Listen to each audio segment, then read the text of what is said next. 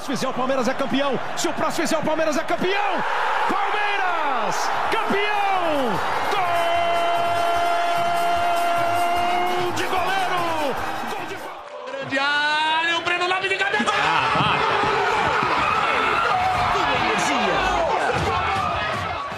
Mas ele pode chamar mais um. Olha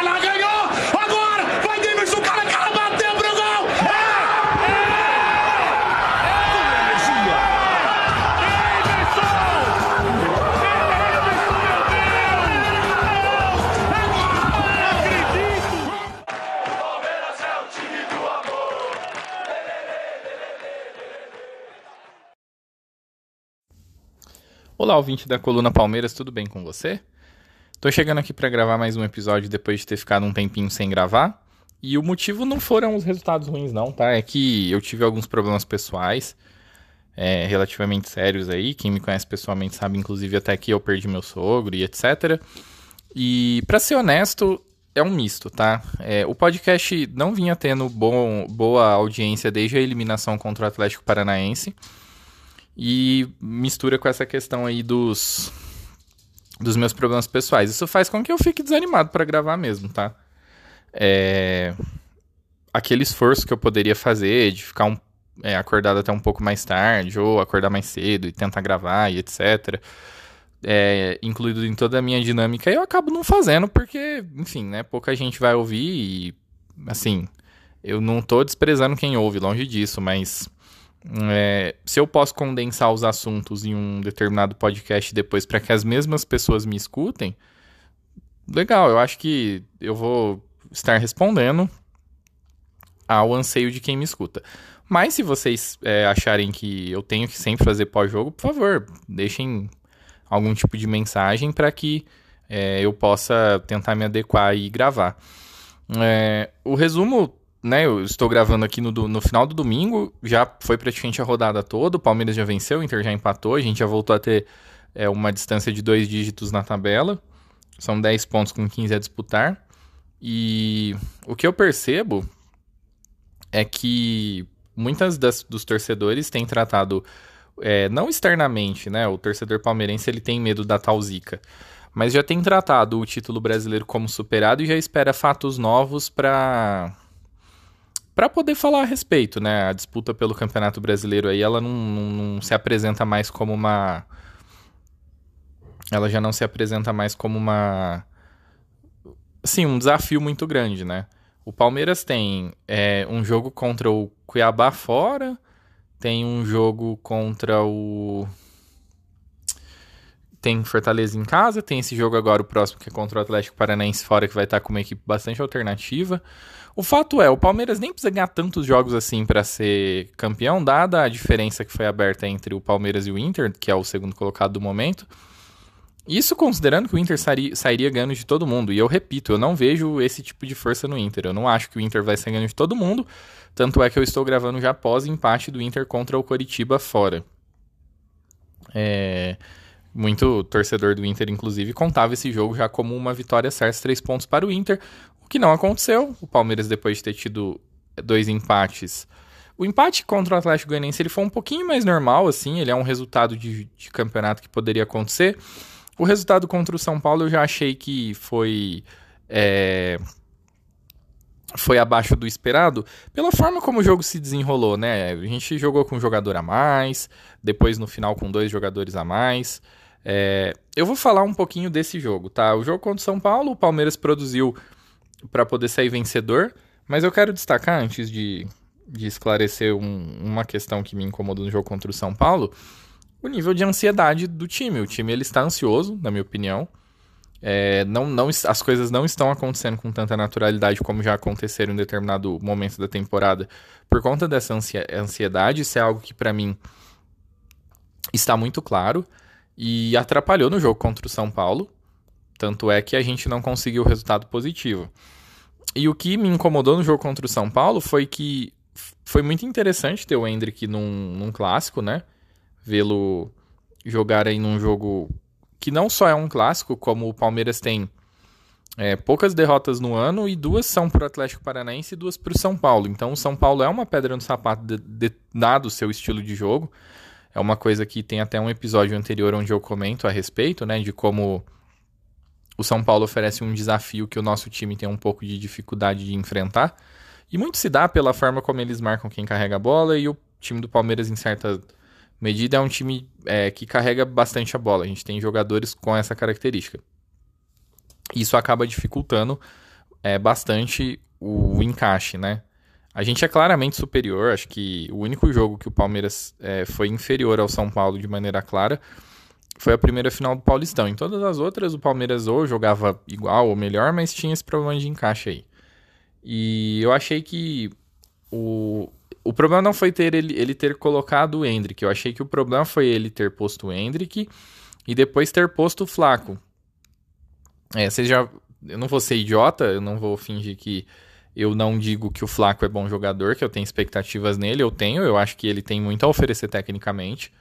Como eu já disse, para mim ele meio que lembra um pouco o jeito de jogar do Barcos.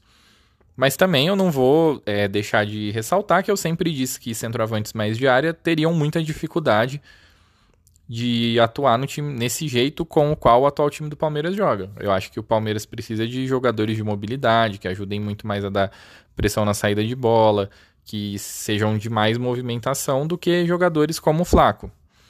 É, o, o Abel pode eventualmente adaptar o time para jogar de uma outra forma, e aí ele seria muito bem-vindo, mas no momento eu acho que ele vai sim ter bastante dificuldade.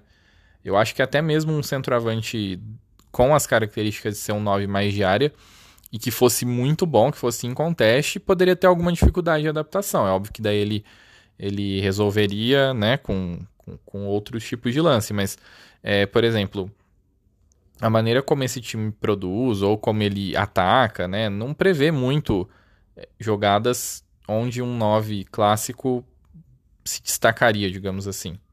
Mas como eu disse, a gente vai ter aí depois com o fim do Campeonato Brasileiro vai ter a Copa do Mundo, depois período de férias e pré-temporada onde eventualmente o Abel possa amadurecer outros jeitos de jogar e esses noves mais clássicos possam ser é, muito aproveitados. Até por isso, inclusive, que o Palmeiras o ano passado é, cogitou fazer uma oferta muito alta pelo Borré, porque o Borré é um jogador que tem uma boa capacidade de fazer gol, mas que não é o chamado 9 clássico, né? Então, é, assim, a, os pedidos por Borré e depois pelo Tati Castellanos, eles vão muito no, nesse, nesse sentido, na minha opinião. Eles vão muito no Abel enxergar que são centroavantes de mobilidade e que se encaixariam um pouco mais fácil no estilo de jogo do Palmeiras. Bom, enfim, é, o fato de nós termos esses dois jogadores por dentro acabou não, não, não ajudando muito, porque o Flaco ocupou uma faixa de campo que é muito onde o, o Hendrick gosta de jogar, porque já ficou muito claro que o Hendrick ele gosta de escapar em velocidade entre o lateral e o zagueiro, e ele gosta de girar na entrada da área para eventualmente abrir espaço para chutar. E isso assim, quando o time que ele está não tem a velocidade, porque ele também se destaca muito por ter né, né, uma velocidade acima da média.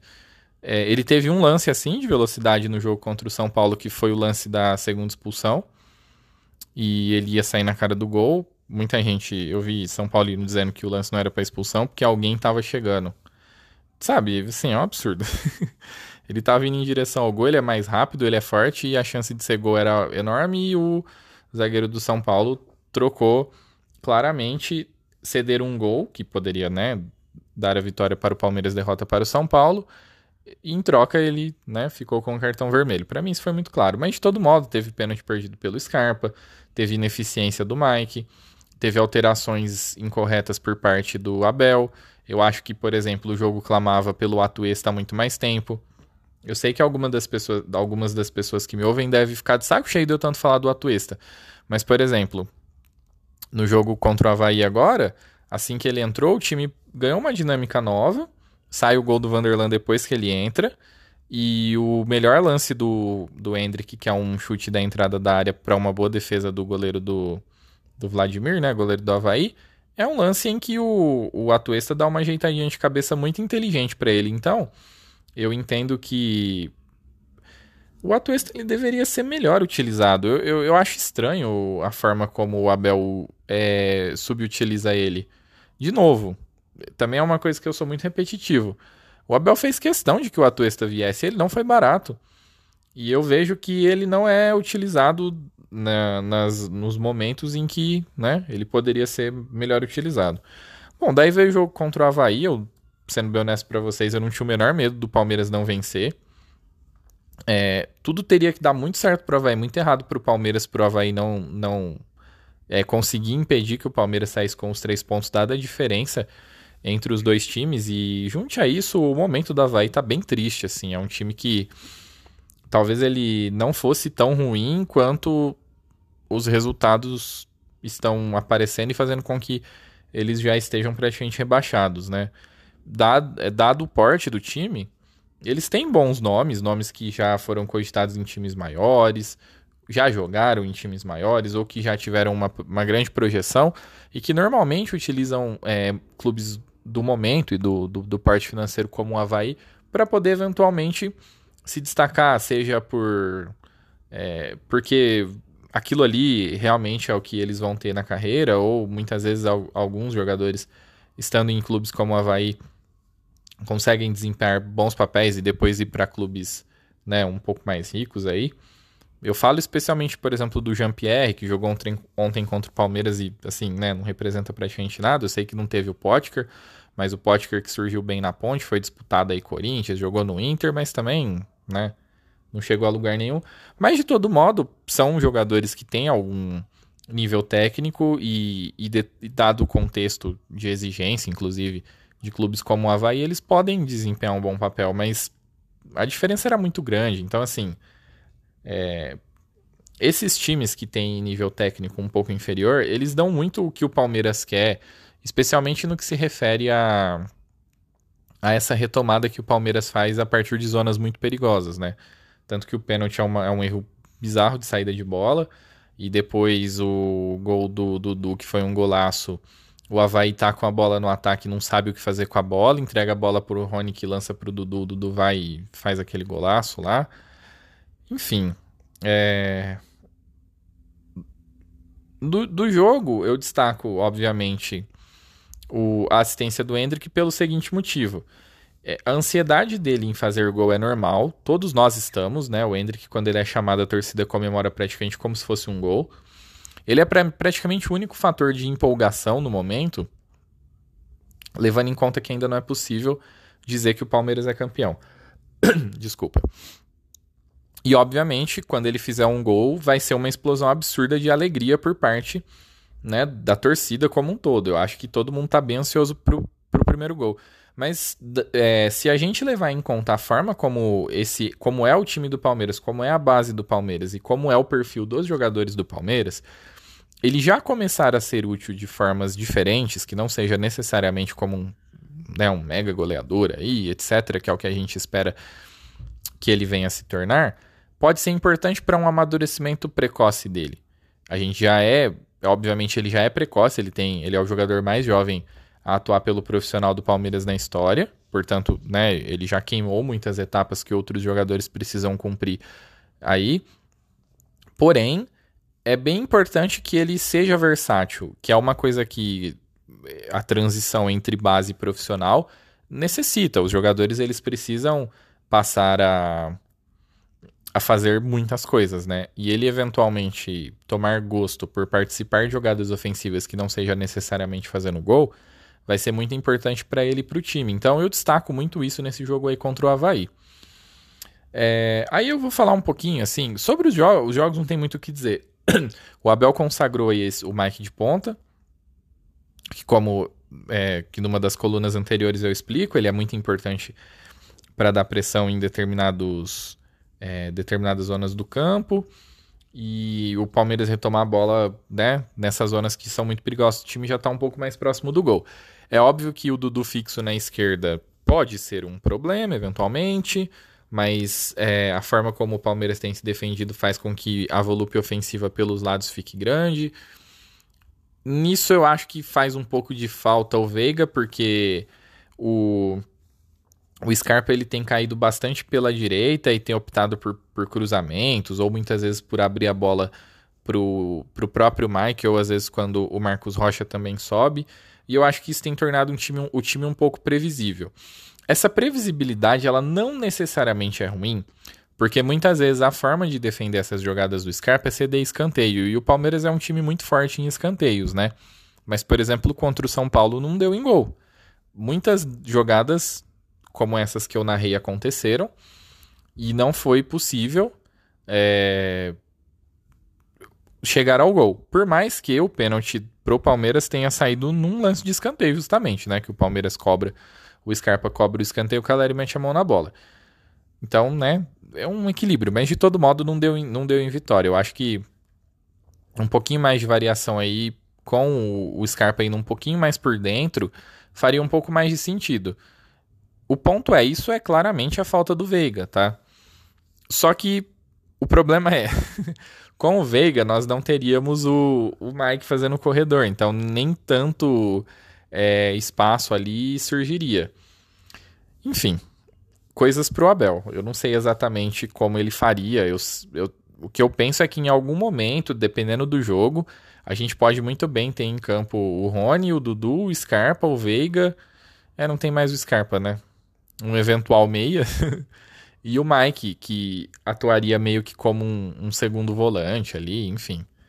É, o meio-campo se posicionaria de um jeito um pouquinho diferente. Tem, tem muita coisa aí pro, pro Abel é, implementar agora que ele achou o Mike jogando junto com o Marcos Rocha. Porque, na verdade, o grande trunfo do Mike estar de ponta não é ele ser exatamente um grande ponta, é o fato do, do Palmeiras conseguir ter muito volume visto que a gente, soube, a gente sempre soube que o Marcos Rocha, isso é algo né, fácil de se observar, ele tem um bom toque de bola, ele participa muito bem da construção a partir de trás, e com o Mike fazendo o corredor, tudo isso fica bastante interessante. Então, na verdade, o que o time ganhou é isso.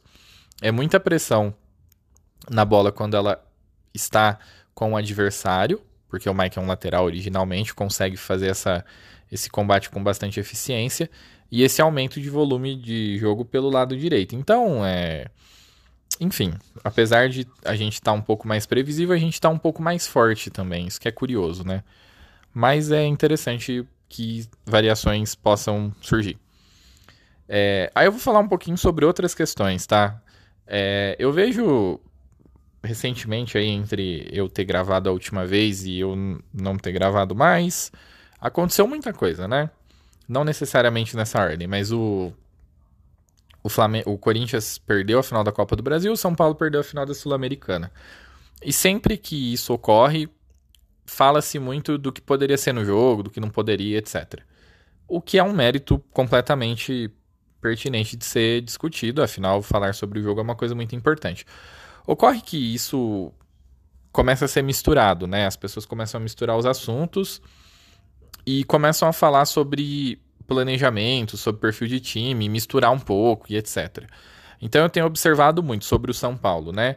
O pessoal comentando a respeito de que o São Paulo hoje não tem um poderio ofensivo muito grande, que precisaria aumentar o seu poderio ofensivo para poder fazer grandes contratações, etc. Para o perfil do futebol brasileiro, as contratações que o São Paulo tem feito, elas são consideradas grandes sim, tá? Contratar errado não é um problema necessariamente de falta de dinheiro. Nesse caso, especialmente do São Paulo, definitivamente não é. O São Paulo contratou errado porque sim. Tá? O São Paulo colocou bastante dinheiro no Nicão, era dinheiro suficiente para poder trazer um jogador um pouco melhor. Quando Corinthians e São Paulo anunciaram reforços aqui do continente sul-americano, enquanto o Corinthians trouxe o Fausto, o, Palme... o São Paulo trouxe o Galopo, o Fausto se firmou ali na volância do Corinthians e deu uma dinâmica completamente diferente para o meio de campo do Corinthians. O Galopo nem joga. Então, assim. Ah, o São Paulo precisava de um velocista trouxe o Marcos Guilherme, que, assim, eu acho ele bem ruim, né? Vocês ouvem eu falar muito sobre uma tal média que o futebol brasileiro tem. Ele é o típico jogador que eu acho claramente abaixo da média, assim. Ele é bem difícil de ser aproveitado por esse motivo. Eu acho que ele tem pouquíssimo recurso, ele basicamente só tem velocidade. E em, em relação a, ao que eu lembro dele de um tempo atrás, hoje parece até um pouco mais lento. Eu acho que ele é um jogador um pouco abaixo da média. E dá para explorar o mercado, especialmente esses pontas insinuantes aí. Tem aí no, no, no futebol sul-americano. Eles vêm é, não custando tanto e para não ganhar tanto assim também, porque a moeda brasileira hoje ela é muito mais forte do que as moedas aqui do, do continente sul-americano, né? Do subcontinente sul-americano. Então, é, o que o pessoal, o que muitas vezes, né, eu vejo que teima-se em admitir é que o Palmeiras tem um projeto de futebol melhor do que o do Corinthians e o do São Paulo. E que o fato do Palmeiras conseguir ser campeão recentemente, aí, num, nos últimos anos, ele não é porque o Palmeiras despeja dinheiro e contrata os melhores jogadores disponíveis. É porque o Palmeiras tem uma ideia de jogo e o Palmeiras, por entrar como postulante ao título em todas as competições, sobrar uma das competições para que o Palmeiras eventualmente vença fica um pouco mais fácil. O São Paulo tratou a final da Sul-Americana como se fosse uma final de Champions League, como se fosse o único título possível, porque de fato era, justamente porque é um time que não entra para disputar e vencer todas as competições que estão disponíveis. O mesmo aconteceu com o Corinthians. O Corinthians conseguiu chegar até a final da Copa do Brasil, aí encara o Flamengo, que é um time melhor, e faz um primeiro jogo ridículo, que não fez nada jogando em casa, e num jogo onde o, o Flamengo jogou de um jeito completamente inexplicável, realmente assim, foi bem abaixo daquilo do que todos esperavam, consegue chegar a uma decisão de pênalti e, obviamente, dá a sensação de que ficou muito perto, porque de fato ficou. Mas também é a única atacada que o time tem no ano, sabe? Não passou perto de disputar o título brasileiro. Não disputou, não chegou nem para disputar o título paulista. Então, assim, a, a grande diferença que.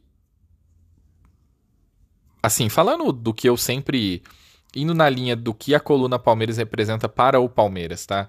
Eu tô falando tudo isso dos, dos times rivais, vocês vão entender onde eu quero chegar. O modelo do Palmeiras de diversificar bastante suas receitas, de explorar é, uma, a maior quantidade de parcerias possíveis para arrecadar cada vez mais, de manter as contas balanceadas, de investir bastante na base. Essa receita que foi começada a ser é, feita há muito tempo atrás, né? Uma semente que foi plantada especialmente ali na gestão do Paulo Nobre e que agora rende frutos maravilhosos para o time, ela é dolorida. E muitos dos times daí não querem passar por esse. não querem percorrer esse caminho que o Palmeiras percorreu. E muito se fala sobre o poder de investimento do Palmeiras, mas o Palmeiras não depende de ficar investindo muito dinheiro para poder ter o time as conquistas que tem. É, e eu vejo que tem uma dificuldade muito grande nas pessoas em aceitarem isso. Não à toa a Crefisa vive virando assunto, como se o Palmeiras fosse o que fosse por causa da Crefisa, né? E, e não é o caso. Então, assim, enquanto a crítica for essa, é muito bom para nós, porque o Palmeiras é, vai continuar ganhando títulos ou vai continuar sendo protagonistas, protagonista das competições em que entrar e os outros times vão precisar de um encaixe, de um de bons jogos assim no sentido muito é, como é que eu vou dizer assim, de acasos para conseguir eventualmente ser campeão uma vez e depois a gente assim, sem saber o que vai ser desses times. Porque, por exemplo, eu vou dar um exemplo para vocês. O Corinthians está com um time legal, o time titular do Corinthians é bom. Só que o, o Fagner já está numa descendente, ele já teve um dos piores anos. Ele teve o pior ano dos últimos anos dele. O Cássio, ele era um jogador que antes da chegada do Vitor Pereira ele estava praticamente condenado. O Corinthians já procurava um substituto para ele e muitos já entendiam que ele deveria parar. Agora ele está com uma sobrevida. Mas dada a idade, dada algumas condições físicas dele, ele pode degringolar de qualquer, a qualquer momento. O mesmo para mim se aplica ao Gil. Eu acho que o Gil aí ele já estava com muita dificuldade antes da chegada do Vitor Pereira. O Vitor Pereira deu uma sobrevida para ele. O Fábio Santos, então, eu nem, nem falo, né? O Fábio Santos ele tem bastante dificuldade. Aí o Renato Augusto, ele é um jogador que tem muitos problemas físicos, não só no sentido de se lesionar, mas também para ficar inteiro para os jogos. E a cada ano, conforme esse, os joga jogadores, conforme eles vão envelhecendo depois dos 30, eles tendem a ir caindo, né? E o Renato Augusto ele pode ter uma queda vertiginosa do nada, assim, porque ele já tá na cidade.